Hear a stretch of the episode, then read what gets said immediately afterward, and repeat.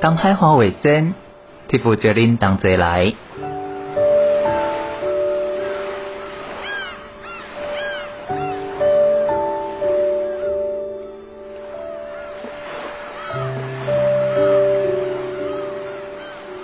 就伫太平洋的北端，用直升机找到世界的门。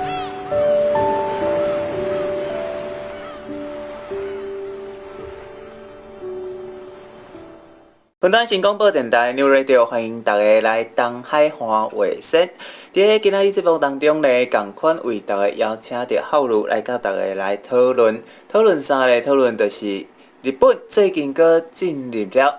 第二次的紧急事态宣言，到底什么是紧急事态宣言呢？这届的紧急事态宣言，甲顶届的紧急事态宣言有啥物无共呢？咱就请浩如来甲咱讲详细。首先，请浩如甲各位听众朋友先来问安。大家好，我是浩如。是浩如你好。咱即近呢，看到日本吼，这无共的是，本来是三个县市对东京都。附近的三个县市要求要来即个紧急事态宣言，但是呢，就伫个早前差不多一两天的时阵，两诶，咱讲的千叶县吼，啊，个另外一个茨城县，因、嗯、本身嘛来要求啊，到底代志是变甲什么款的程度？诶，什么个是紧急事态宣言呢？好，那呃，我想因为紧急事态宣言这种呃。宣宣言也好，或者是命令的发布也好，这个事情不是很常见到。那我觉得，呃，为了让大家容易理解它是一个什么样的概念，我们先从台湾相关的法规，还有台湾曾经在呃历史上有曾经发布过紧急呃命令的这些前例来简单的让大家有一个概念。首先呢，我们可以看到。在台湾有关紧急命令的法源是什么？吼，其实它是很呃高规格的规定在宪法里面的。根据中华民国宪法增修条文的第二条第三项，那总统呢，他可以经过行政院院会议的这个决议呢，发布紧急命令。所以呢，是在宪法里面直接赋予总统发布紧急命令的这个权限。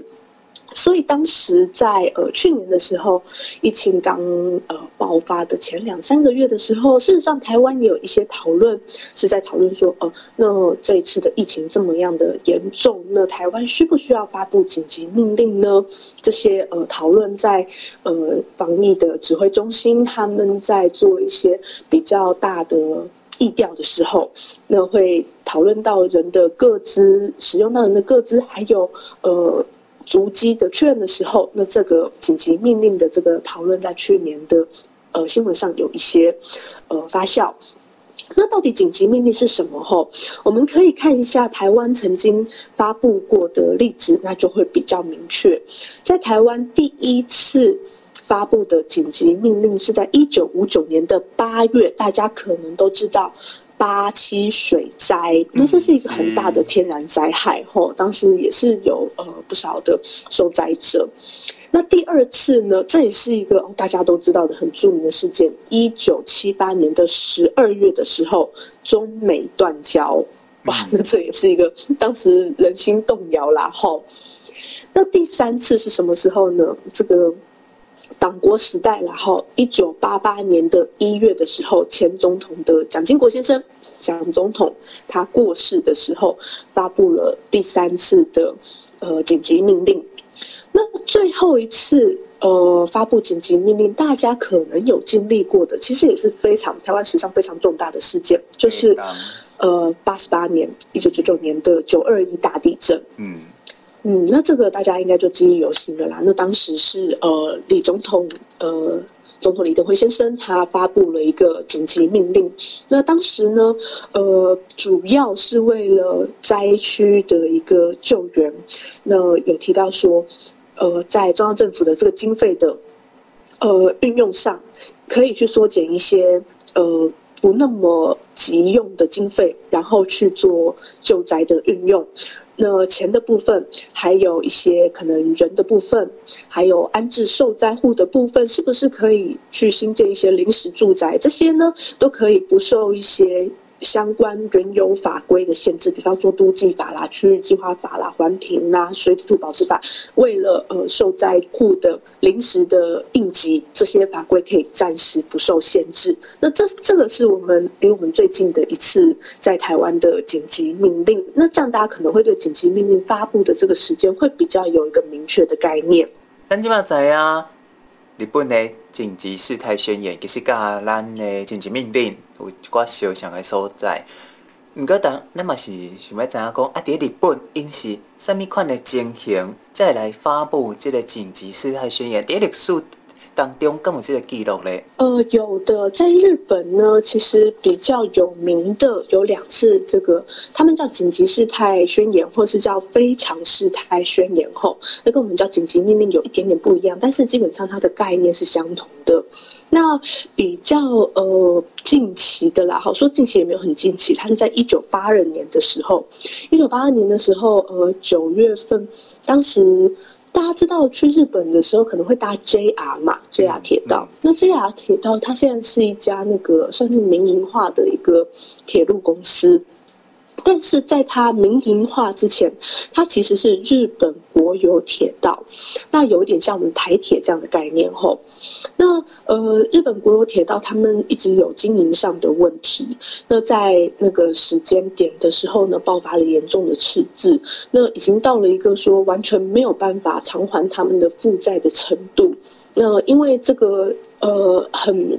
这是国家的国营事业嘛，然后它的规模又非常的大，所以呢，在当时就是造成呃呃经济上的冲击。那为了说这个经济上的考量，所以日本在那个时候，一九八二年的时候，针对这个日本国有铁道的极度经营恶化这一个事件，发布了紧急命令。因为它是一个经济的议题啦，它并不是一个危害到人们的急迫性的生命安全这样子的东西。所以，虽然当时发布了一个紧急命令，但是事实上，呃，大家对这件事情的紧急命令的感受度，也许不会像这一次的疫情这么严重。嗯。那另外一个例子，大家可能就觉得非常有感觉了，是在一九四一年十二月八号的时候。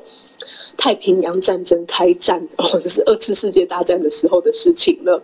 那这个时候，呃，他们为了要呃战争的关系，所以也发布了一个全国的呃一个非常事态，或是我们说紧急事态的宣言。那这样大家就可以感受得到，说这个这个事情呢，是对一个国家来说是有多么重大的意义。那这边已经了解，在日本的历史当中，发布过紧急事态宣言是第一。诶，一件是伫个一九四一年的太平洋战争，另外一件就是咱的铁路，呃，国铁，日本的 JR，一九八二年。但是这件日本上这么讲的是，伫个短短两年的时间，连续两年发布这个紧急事态宣言，这个部分对让人感觉讲，是不是日本这么情形真正做严重的咧？嗯，是吼。那其实我们在这一次的那个紧急事态后，我们可以说，不是只有日本用紧急事态，或是说我们用紧急命令的方式去面对这个疫情。事实上，吼我们台湾当然最后在讨论过后是没有发布啦。嗯，但是事实上，其他的国家我们看到针对这个所谓的新冠肺炎的这个。COVID-19 的这个呃防疫，还有它的这个扩散，呃，世界上的各个国家其实非常广泛的，大家都发布了紧急命令。比方说，最早其实是意大利，在一月三十一号的时候。他们那时候刚开始疫情非常严重啊，所以他们是可以说是应该是第一个率先发布紧急状态的这个国家。那其他如果我们看到美国在三月十三号的时候也发布了，那相对来说日本可能被大家说是比较晚的，因为它一直到四月份的时候才发布，四月七号的时候。那其他的一些亚洲国家其实大多也都呃有发布，包含说呃韩国啦、马来西亚啦。这些，呃，欧美国家也是非常多。我们我我们如果去看那个一些。比方说维基的整理好了，你就看到啊，一整排下来，一个每一个月都有好几个国家陆续的发布，所以反而是可能在台湾这边，我们我们说好像他们 那个外媒报道有没有那个平静生生活如常，令人毛骨悚然的那个程度？嗯嗯，反而是比较异常的啦。那这是我们。针对紧急命令在各国的状态的发布下，其实大家都是用同样的方法去呃对应它的。那日本四月七号第一次发布算是比较晚的时间点。日本这两件的紧急事态宣言的发布，对应的政治顶管，还有因的措施相关有什么差别的？去年四月七号第一次发布的时候，那我们知道，因为疫情是可能一日多变的，所以他们的。呃，发布的这个过程其实也是有一些呃内容上的变化。比方说呢，四月七号当天第一次发布的时候，他宣布的对象地区就是这个紧急命令，呃呃，在在日本后，他们要发布紧急命令这个东西，那基本上他们需要去限制说，呃，我这个紧急命令它发布下去，那它是适用于哪些地方？然后呢，它会呃会在发布的时候会先给一个日期说，那么预计在什么时候会结束？那这是一个。当然是法规上的限制啦，因为不可能一发布下去就没有告诉大家什么时候结束，就长期的，那可能就变成有点像戒严状态了嘛，对不对？嗯。那所以呢，一开始发布的时候有个限制的对象地区，当时是一都一府五县。那都大家知道是东京都，这个没有问题。那还有一府呢？呃，日本的行政区来说，有一都和二府啦，嗯、一个是大阪府，一个是京都府。那在这边的一都一府的一府就是。宣言对象地区的那个府是指大阪府，大阪大阪后，然后还有五个县，呃，千叶县、神奈川县、埼玉县、兵库县及福冈县。那千叶、神奈川和埼玉是在东京周围的这个范围，那兵库的话是那个就是关西神神户的那个县，好，福冈县的话就大概另外一个县。好，那在呃四月七号的时候是第一次发布，那到四月十六号的这个时间点。那对象地区已经扩及到整个日本全国了，嗯，所以它是有在呃逐步的在呃滚动式的、哦、对 改变的。那呃，当然各地的疫情是不太一样了哈。那一直到呃五月二十五号的时候才全部都解禁。那这是呃当时去年第一次发布紧急命令的时候的状况。那呃，那我们看这一次。一月十三号的时候，由菅义伟首相他所发布的对象地区，十三号当天发布的时候。只有一都三县，那我们看到这跟刚刚说的一都一府五县第一次发布的时候的第一个范围，相对来说它是比较小的。嗯，那这次一月十三号这次发布的是首都圈一都三县，东京都、千叶县、神奈川县和埼玉县，哦，跟刚刚说的那个一都一府五县的那个首都圈的那个范围是一样的。那期间呢，目前设定是到二月七号为止。那虽然是这样说，但是隔天呢、啊，马上就很迅速的就成长又扩大，然后这这两天就像刚刚一开始主持人提到的说，它很快的两三天之内呢，呃，就一直不断的扩大紧急事态的这个范围，那一直到我们可能这两天看到它已经到累积到十一个都府县。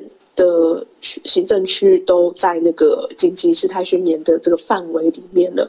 那除了呃日本的中央政府官方宣布的这些十一个都道府县之外呢，呃有一些地方的首长他们也宣布啊，那我自己的这一个诸诸侯啦吼，县市长他说我自己的这个县我也宣布紧急命令。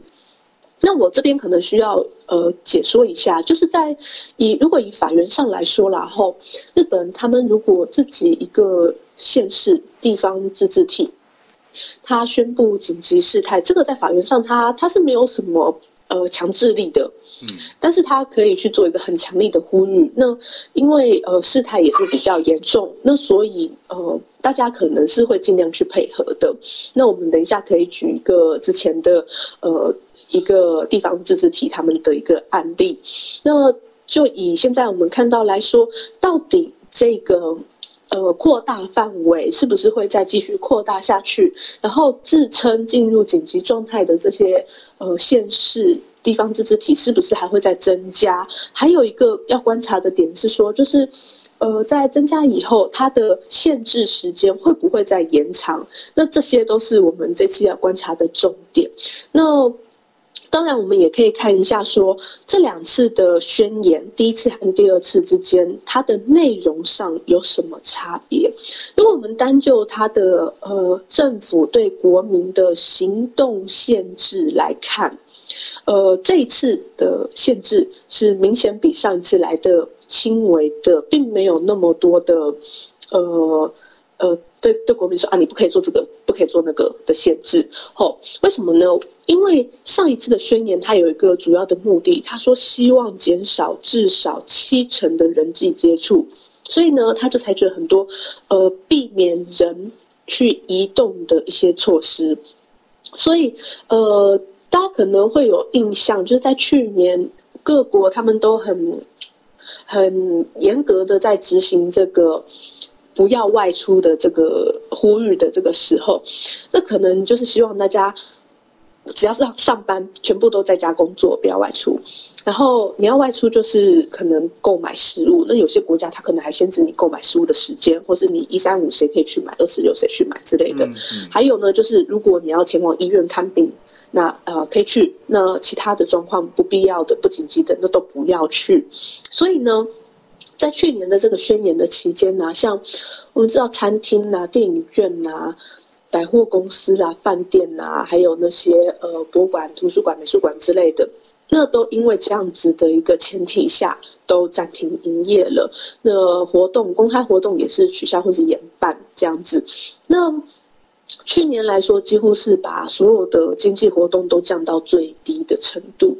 但是这一次，这一次，呃，他们也是很害怕对经济造成太大的冲击，因为上次这样子一个呃几个月的紧急命令的冲击啊，它实际上到呃紧急命令发布是在刚说四月的时候嘛，四月初的四月上旬的时候，嗯、那。五月以后，每个月，呃，他们的失业人口都平均大概增加一万多人，然后一直到十月份以后才开始慢慢的这个减缓。所以你你看，呃，五月、六月、七月、八月、九月后，你至少就可能五六万人就失业了，然后十月以后都还有，只是比较少一点。所以这是很严重的经济上的打击。所以这一次呢，呃，还是要紧急事态，但是不要对经济造成太大的影响，所以是用采用有限的措施来做呃呃发发布这个宣言。所以说这次还蛮有趣的，说餐饮业啊，还有游乐场所啊、服务业啦，呃，它只要它的营业的那个楼地板面积超过一千平方公尺的这个百货公司等等这些地方，那八点以后不可以营业。就他提前到八点打烊，嗯，这个冲击最大的是什么地方？哦，大家可以想象，其实像夜店啦、居酒屋，对对对，那种居酒屋也是啊。那个可能一般上班族他们下班以后要去喝一杯什么的，他可能七点下班，然后他走到居酒屋喝不到一个小时 啊，我们要打烊了。嗯，这这对那个对这个店家的冲击真的是非常大哦。所以有一些报道我们可以看到，他们去那个歌舞伎町那个地方。那都是一些夜生活，呃，夜间的服务后的聚集的地方，那边真的是苦不堪言啊！说八点就要打烊，他们真的是就撑不下去了，很多店就撑不下去了。那呃，这是在呃服务业。经济面的部分，另外一个部分是所谓的在家工作。嗯，那上一次的部分是希望所有人都尽量在家工作，不要外出。那这一次的话呢，没有要求百分之百啦，希望说减少七成的人不要出门工作。那其实这样讲可能有点抽象啦，但是哈，我们以我们公司来说，我们日本总公司其实，呃，在去年的那个紧急命令那段时间，真的是。上班的人还蛮少的，就是他们基本上就是维持一个很基本。呃，一个公司要运作开门那个程度的很少的人数，然后有一些我们平常日常的业务啊都没有办法顺利的进行。那这次的话就比较没有那么明显的差异，所以呃，说实感是不是有不一样呢？我认为是有的。嗯嗯、那我们也可以看到，就是在台湾也有报道说一些相。关的公司他们的对应状况，比方说 Hitachi 好了，那大家知道日立这家公司，那他们说这次呃，如果你的上班的区域在所谓的紧急事态宣言发布的地区的话，那你就原则上在家工作。Hitachi 是这样子去配合政府的政令的。如果说你不得已一定要到公司的话，一周不要超过一两天，一到两天为限。那这是一个呃，日本实际上在呃配合这一次的紧急呃状态宣言的呃发布的时候，呃民间他们配合的状况。但是呢，还有一个地方就是上不上课，学校上不上课。那上一次去年。还没有发布紧急宣言之前呢，日本政府其实是有跟进全国性的学校停课了。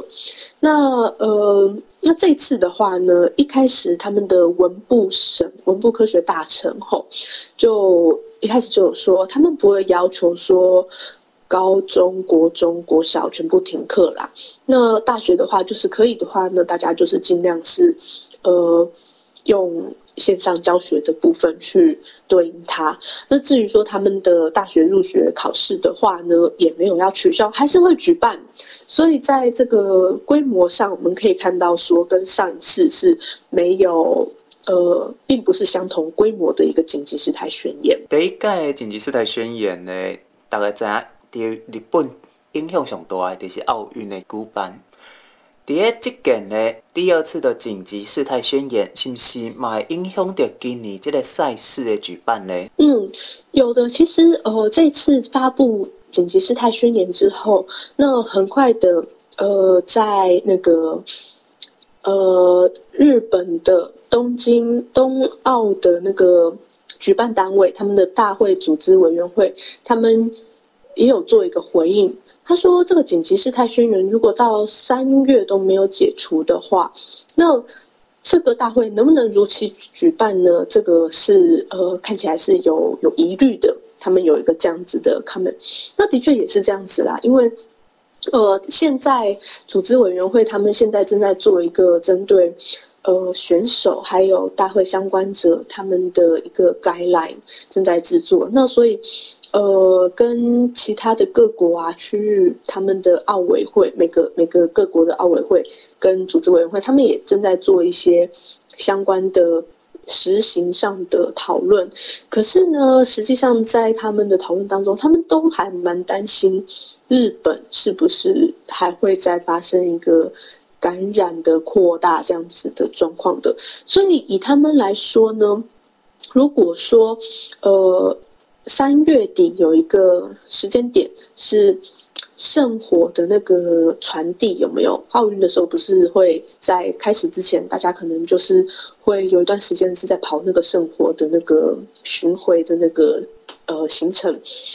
这次的安排是在三月底的时候要开始去做圣火的接力。那如果说在那个时间点之前，那政府都还没有解除完全解除所谓的紧急事态的话，那在呃今年的冬奥的举办上就会有一些问题。那包含说呃在有疫情的状况下，医疗的体系是不是足够支援这个奥会的举办等等的。那这是呃目前这一次宣布紧急事态宣言之后呢，大家觉得最担心的地方。这把看起来是状况不明，但是。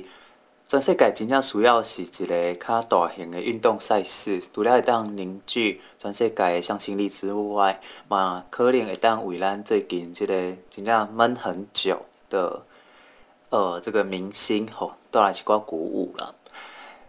讲到这，咱先休困一下，来一个较轻松的音乐了后，咱再继续回来节目当中，甲你继续话声。Our dream is one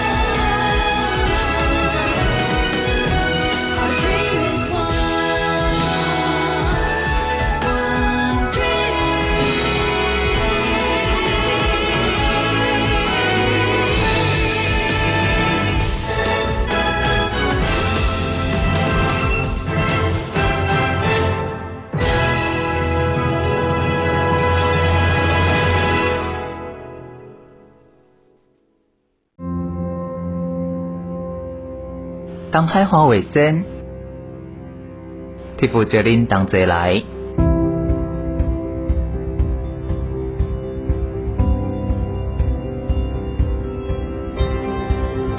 就伫太平洋的北端，用自然机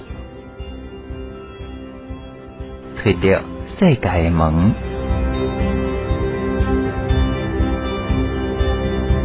本段新广播电台 New Radio，欢迎来东海华卫生，我是 Tiff。在节目当中，为大家邀请到浩如来甲大家分享，在前几天日本政府所发布的第二届的紧急事态宣言。哎，听起来这件的紧急事态宣言，伊的范围甲伊的线索无遮济。另外，咱嘛有看到，在去年其实日本有一个所在，因的防疫措施做了袂歹，伊的超前部署嘛会当。哦，伫个即个世界内底，互大家来学，对台湾来讲嘛是一个足好的范例。是毋是嘛？当请浩如来甲大家介绍咧。好，那我想要跟大家分享的是，呃，北海道这个地方他们的防疫措施。那我们今天因为谈到的是一个紧急事态宣言，那呃。刚有提到过后，虽然说呃比较正式具有法源依据的紧急事态宣言在日本是由中央政府来发布的，但是呢呃其实，在地方政府他们也会自自行宣称啦，吼，就是我们地方进入了紧急事态。那这个东西虽然并没有一个法源上的支持，但是他们也可以透过这样的一个公开的宣言，那采取一些措施呼吁大家配合。那呃，在日本呢，在中央政府去年第一次四月七号第一次宣布紧急事态宣言之前呢，有一个地方最早自行宣布呃进入紧急事态的这一个地方就是北海道。我想可能有一些嗯。呃朋友可能也在新闻上看到说，哦，北海道的防疫其实做的相当的不错。北海道一个是一个观光地区嘛，哈，那他们很迅速的在二零二零年的一月二十八号呢，呃呃，这个一月二十八号是他们第一次北海道第一次有感染者出现的这个时间点，然后我们可以想一下，一月二十八号是一个什么样的概念？我们用台湾的那个时间点。去对比一下就比较概念后，嗯，一月二十八号北海道第一次有出现感染者是外来的境外移入，那台湾的第一例的患者是在一月二十一号从中国返回台湾的台商带回来的这个境外移入的感染，所以台湾是在一月二十一号第一次有，那北海道是一月二十八号，其实是很接近的时间。那呃，一月二十八号的这个时间点，台湾发生了什么事呢？是台湾的第一例境内感染哦发生了，所以呢，那北海道的呃境内，也就是说县呃县名讲县名好像有点奇怪啊，但但是就是它的单位是道嘛，吼、哦，这个北海道境内的第一例的境内感染比台湾慢一点点，都比台湾慢一点点，他们是二月十四号的时候。呃，发生了境内的感染。那在他们在二月二十八号的时候，也就是他们的呃行政区内的第一个第一例感染的整整一个月之后，因为我们刚刚说一月二十八号第一例感感染嘛，那二月二十八号的这个时候呢，呃，北海道他们因为观光客很多，所以呢有很多当然中国观光客的那个。移入也好，或者是说，呃，后来有些境内的感染也好，总共一天有呃六十四个人的感染力。那所以呢，在这个很严峻的状况下，那北海道的知事呃他就宣布说，我们要进入紧急状态。好，那我们的这个紧急事态，他宣布以后呢，他是在三月十九号的时间，呃，解除的。那这段期间呢，那个在这个北海道的知事他的一个宣布下，那学校北海道的学校是都呃停止上课的。那这个期间总共大概三周左右啦。那呃这个效果非常的显著哦，因为我们刚刚说三月十九号呃是它的结束时间，那它其实从三月十七号开始。那他们就呃零，那叫什么？就是感染者，对，就零确诊。对，刚突然忘记那个名词哈。对，那因为三月十七号他已经达到零确诊的这个目标了，所以三月十九号他就如期的解除了他的紧急事态宣言。那所以呢，他们的这个非常具有效果的一个防疫措施，被称作为所谓的北海道 model 这样子。那但是我们知道说。四月七号的时候，政府它中央去发布了一个紧急事态宣言。那一开始当然是刚刚说有限制性的，可能呃七个都道府县。那到后来呢，呃不断不断的那个扩大。那而且后来呢，其实呃在札幌这个地方，其实也在出现了第二波的感染。所以呢，在呃四月十二号的时候。你说他们解除了紧急宣言没有很久以后，那可能他们就在四月十二号的时候，这个北海道他们也再次宣布了一个紧急共同宣言。那这是当然，因为他们当时扩散的中心是在札幌啦，所以他这次的做法是和札幌市长呃共同去发表一个北海道札幌市的紧急共同宣言。然后呢，呃。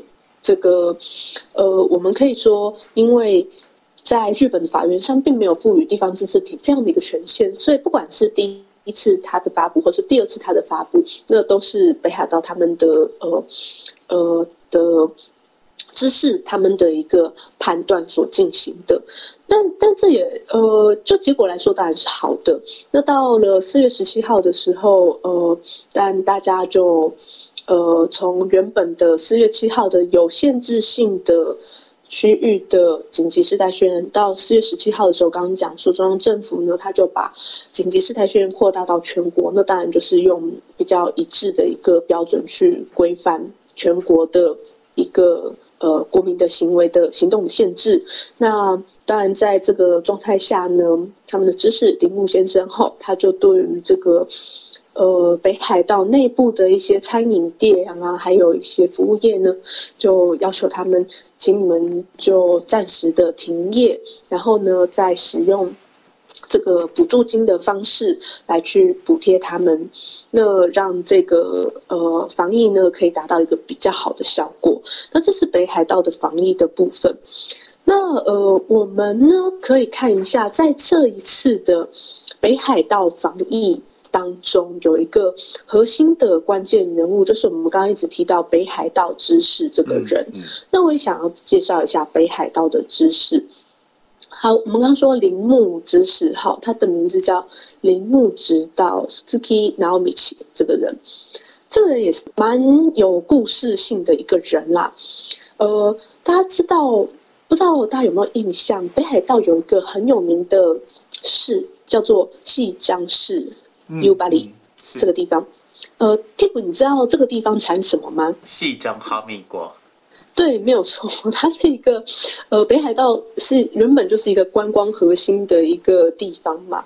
那这个西江市它的哈密瓜非常有名，所以如果大家 台湾人非常喜欢去北海道哦，可能它。对，搞不好大家有吃过哈密瓜，或是没有吃过那么贵的哈密瓜，但是可能有吃到哈密瓜的相关的产品呀、啊、特产什么的。嗯，那像像我自己个人非常喜欢的就是北海道出的一款哈密瓜的小蛋糕，那个那个一盒也不会很贵，就是可能呃一两千块日币，然后就是有很多很多颗小小的那个有哈密瓜馅的那个蛋糕，那个是还蛮好吃的哈。嗯，那我为什么会讲到细张市呢？因为大概在十来年前，二零零七年、二零零六年左右的时候，细张市这个地方面临一个很严重的危机，就是他们破产了。他们呃，以夕张市为首的有好几个北海道的市，他们面临着很严重的财务的危机。那夕张市当时，因为大家都知道夕张哈密瓜，那呃，夕张市当时的破产，在呃日本的媒体上受到非常呃大的一个大规模的报道。那呃，这个这当然是一件很严重的事情啊，就是一个一个国家一个政府的一个单位某一个市它破产了，那怎么办呢？那呃，日本在一个这样北海道的财务上的困境的时候，那地方自治体之间他们有一些互助的呃模式，互助的一个关系，就所以在当时东京都这边，为了要协助细张市的。呃，这个破产的窘境，所以东京都这边派出了两个在呃东京都这边担任职员的公务员的两个呃年轻人到北海道的细张市去，然后跟他们共同去去协助他们呃一些重建的过程，然后去跟他们交换意见，然后把一些东京的资源带过去。那当时呢，从东京过去的两个人之中，嗯，其中一个是呃，当时进入到东京都卫生局，然后呢，后来在这个福祉保健局的总务部担任主任的，嗯，这一位职员，他的名字叫做铃木直道，是。我们刚刚是不是提到这个人？嗯，哦，他其实是关东人啦，哈，他是埼玉县出生的，他离东京是蛮近的。然后后来在东京这边当公务员，然后在细张的这个事件的时候，他被派到细张去。嗯，那在透过呃。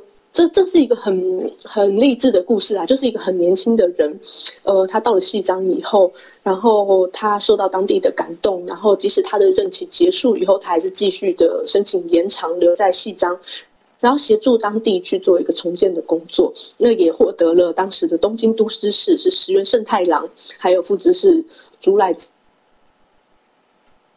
树，呃，这个人可能大比较不认识，那大家都很支持他继续去呃协助系章，所以后来在当地人的支持下，呃，他们要选选系章市的市长的这个时候，他们邀请这位铃木先生来初选系章市的市长，并且当选了。嗯，那这是他呃从公务员转职变成呃。呃，政务官的一个历程。那后来呢，他非常的年轻哦。当当时呃选举的那个时候，二零一一年的一月十五号，呃，这个他们开记者会宣布说他要出马竞选西藏市市长。然后呢，在四月份的时候，他就当选了。嗯，当年度他呃是成为了全国最年轻的市长就任，当时时年三十岁又一个月。嗯嗯，对他这个人其实呢。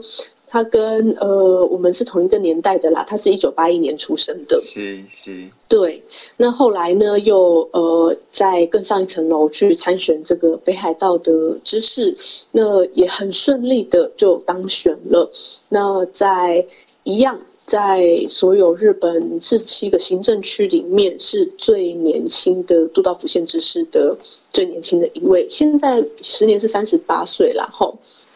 好，那这是我们刚刚稍微介绍一下这个非常年轻的呃北海道的知识，它的一个背景。嗯。那我们也可以去想象，是不是在一个日本一个相对保守或是比较老派的一个政治环境当中，那有一个比较年轻的一个力量，它比较可以更灵活的去做一些政治上的判断呢？但我们不能一概而论，但是这也许是我们可以关注的一个点。这反射的是。北海道甲东京都是安怎因的即个防疫的工作会做了较特动的所在，即会会当来观察。另外一方面，嗯、哦，其实日本嘛，就在地足侪人讲，诶，台湾的防疫做了袂歹。毋过伫个日本，呃，现主时咧，因本身嘛有一寡声音，咱嘛想要来了解，诶，日本本身是安怎来看？台湾的防疫的措施嘞。好的，那呃，当然啦，到现在这个时间点，呃，世界各国几乎都是用一个比较正面的方式来看待台湾的防疫的。那我们可以看一个民调的数字，去年的十一月，那台北驻日经济文化代表处在日本针对日本的国民做了一系列的民意调查。这个十一月的时候做的民调，在今年一月初的时候，一月上旬，一月六号的时候发表了结果。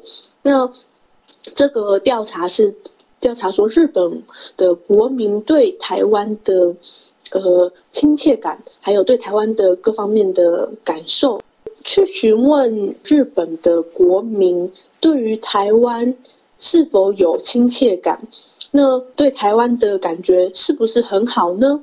那在呃日本的国民的回答里面，对台湾具有亲切感的人占有百分之七十八。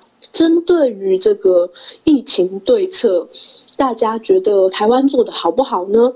有百分之五十七的觉得台湾的防疫做的是很好的。那做得很好的理由是什么？吼，那我们就可以看到说，在这份调查里面，呃，针对感染的状况，诶。彻底的、确实的做到情报上的公开，那这有百分之二十九点一的人是这样子的回答。媒体上的讨论或者是网络上的讨论，大家很强调的是说，台湾的卫生当局他们的对应是非常的 speedy 的，speedy 就是非常的及时的、快速的，然后透明性又很高的。这样子的一个方式呢，是日本对台湾的防疫评价很高的两个主要的点。一个是公开透明，一个是及时的，速度很快。对于日本人来说，这是一个非常向往的一个处理的方式。但是呢，为什么台湾可以做得到，国民也相当配合呢？那我们网络上也可以看到一些讨论说，大家认为。台湾人对于现在这个时间点的政府政权呢的信赖度是非常高的，那就是基于这个国民与政府之间的信赖关系，所以在这个不管政府发布什么样的呼吁措施，戴口罩啦，或者是说在大众运输工具上不可以吃东西啊等等这些，那国民都可以确实的配合，包含说在一些有限制人民行动的这些措施上，台湾是一个没有发布紧急命令的地方哦，但是。台湾人还是愿意去尽量的配合政府的相关措施，那这一点在日本的媒体上也认为说，这是台湾防疫成功的一个理由啦。咱都听的拢是一寡较正面的一个评价，但是呢，其实日本内底嘛有一寡无共款的声音来看台湾这边的防疫，因的对一寡人权的角度，另外就是对咱即马现主时是毋是咱人民的权利，还是讲？受到国家的监视，这嘛在日本有引起一寡讨论。日本讨论的声音是安怎呢？嗯，好的，我们可以呃，我们可以去呃了解一下日本的历史吼。呃，日本的历史上有一个疾病叫做汉生病。我们讲汉生病，大家可能觉得诶有点陌生，不知道在讲什么。但是如果我们讲麻风症的话，麻风病或是麻风症的话，大家应该就知道是什么东西了。嗯，那日本过去政府有个黑历史啦，就是大家知道乐生疗养院嘛，对不对？是。那其实就是过去的时期，那日本政府他们的政策是说，感染麻风症的人呢，他们要集中的管理。那像我们在在台湾的乐生疗养院，也是当时的一个遗留下来的。呃，历史的痕迹啦，那就是把一些呃病人，把他可能就是关在某一个地方，那他可能一辈子他就没有办法再次的跟他的家人团聚了。那有些年纪比较大的，可能就在那个疗养院里面呃过世了。那在台湾其实也也很类似，然后类似的历史背景，然后。呃，像我们看到乐生疗养院，当然现在这个时间点有很多的长辈是已经凋零的。嗯，那可是日本人呢，对于这个麻风病，他们叫汉生病的这一个历史，呃，他们是非常的忌讳的。这个什么叫忌讳呢？就是他们认为日本政府做了一个很不该做的事情，他们。违背了一个所谓的基本人权，那这些人是病人，并不是犯人，怎么可以把他们呃限制他们的行动自由，把他们一直关在一个特定的地方？好，这是日本的一个历史上和情感上的一个背景。嗯，嗯，所以说呢，这一个背景会造成当有一种流行病发生的时候，我我说流行病哦。麻风症那个时候，当时其实它并不是一个很严重、具有传染性的疾病，对不对？那但是它对大家内心留下的阴影是很大的。那这个阴影导致说，在日本政府他们要去对一些有呃传染性的疾病做防疫措施的时候。会绑手绑脚的，因为可能像我们说极端一点，就是一些可能比较左派的，或者是一些比较呃呃坚持人权价值的，他们会认为说生病的人就是生病的人，那呃或者是说没有生病的人，大家也都有人权。他有他的自由，那不管他有生病还是没有生病，我们不可以去限制他的行动自由。嗯，那这是一个，这当然是一个很基本的概念，那我们也可以理解。但是在台湾来说，可能相对会有更多的人认为说，为了呃这个疫情的严峻，那我们并不想生病，那愿意放弃一些自己个人的基本自由，或者是我们愿意去配合呃。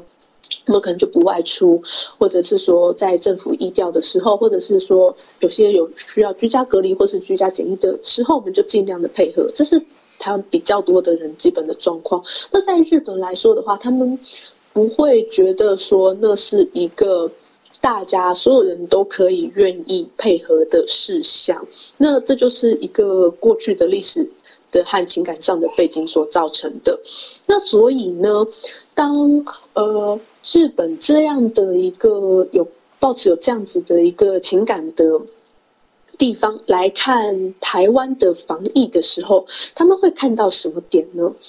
第一个就是居家隔离和居家检疫的人，尤其是居家隔离啦。当时一开始我们做防疫政策的时候，其实是有发给这些隔离中的人，呃，手机的。那他如果离开了他的隔离检疫所或者他居家隔离的地方，他住的地方的话，那其实呃，在连线上可能警政单位或者是说卫生单位，那他们会接到一些呃讯息，诶，会知道说哦，这个人他可能没有乖乖的呃接受隔离，那可能就会去关心他之类的。嗯、那这个事情本身在台湾。来说，因为是发手机啦，那我们自己也看了很多新闻，就是可能有人他就是手机他就放在家里，或是放在一个地方，然后他自己就跑出去了。那在我们来看来，他算是一个限制行动自由吗？这好像也称不上。在台湾人来看，可能是这样子，但在日本他们的眼光看来，就是那你就是在监视这个病人呐，那怎么可以就是随时随地要去掌握他，然后他一出门就要去。去呃，去去找到他，你变成说，哎，我我我是要避免这个好像犯人逃离这样的一个概念，他们会觉得不是所有人啦。吼，我现在说的是对台湾的防疫制度有一些疑虑的，呃，日本的讨论的话题，他们会注重在这个地方，就是这是不是有一个监视的概念在？那这是这是其其中一个例子。那另外一个例子，其实当时。在日本的呃网络上有一些讨论，他们可能不是很理解细节的内容，但是他们看到以后，他们觉得非常震惊的事情是什么呢？有两个，一个是钻石公主号，当时呃不是因为呃在游游轮上有很多的观光客下来，然后呃在台湾的。北部啊，就是到处去观光。然后第二个呢是敦睦舰队的时候，那有一些呃军人他们下船来，然后呃在可能南部的市区，他们去做一些日常生活的一个活动。嗯嗯。那因为这两次呢都是有一个有不特不特定多数有感染风险的一个状态，所以在台湾这边的政府呢就发布了细胞简讯。然后去呃协助大家去确认说，你是不是呃会有感染的风险呢？你是不是应该要去做居家的隔离呢？针对这些第一次钻石公主号的时候发布决定说，你有可能在同一个时间处在一个接近的区域，那建议你居家自主健康管理。那第二次那个敦睦舰队的时候，是你可能跟敦睦舰队的人在同一个时间，呃，在呃同一个地点，那请你去卫生局联络等等之类的后。当然，实际上他在执行的时候，政府是并没有取得这些人的个资。哪些手机在什么时候？他曾经在哪一个地方附近？然后透过电信公司他的资讯呢，去对这些手机发布讯息。他是谁？他在什么时候到什么地方？这些资讯，政府在不知道的状况下，也可以达到发细胞简讯的效果。当然这是科技的进步啦。那台湾又有像很好的一些数位的长官在，那所以可以实现到这样一个不直接侵犯各资就。可以针对有感染风险的人做警报的一个效果，但是呢，这个细节的技术的内容在报道的过程中，可能并不会这么广为为国外的读者所知。那他们所看到的就是说，哎，为什么台湾的政府会在一个两个，一个是游轮，一个是舰队的这个状况下，竟然可以通知到每一个。人说：“哎，你要去自主健康管理啦，你要去呃注意你有没有感染风险啊，等等的。那他们会认为说，这是台湾政府掌握了所有的国民的行踪，这是一件很可怕的事情。他们可能会把它想成是台湾政府的手上有所有国民的 GPS 的资料这样子的一个方向。但其实技术上的运用是不太一样的。”但是这对他们来说是一个无法想象的可怕的事情啦。当说呃台湾的防疫做的好不好吗？呃好是好啦，可是这就是监视国家啦，或者说好是好啦，但是这个算不算是民主呢？等等，就会有这样子的讨论发生。嗯，是。咱今日咧在节目当中咧来讨论的是日本第二届紧急事态宣言对日本对日本的影响。另外，咱嘛看到日本是安怎来看台湾的防疫。在今日节目当中呢，为大家邀请到朝日新闻社秘书浩如来甲大家分享。咱再次感谢浩如的分享，嘛感谢咱所有亲爱听众朋友伫咧空中，甲咱做回来卫生，感谢浩如，谢谢。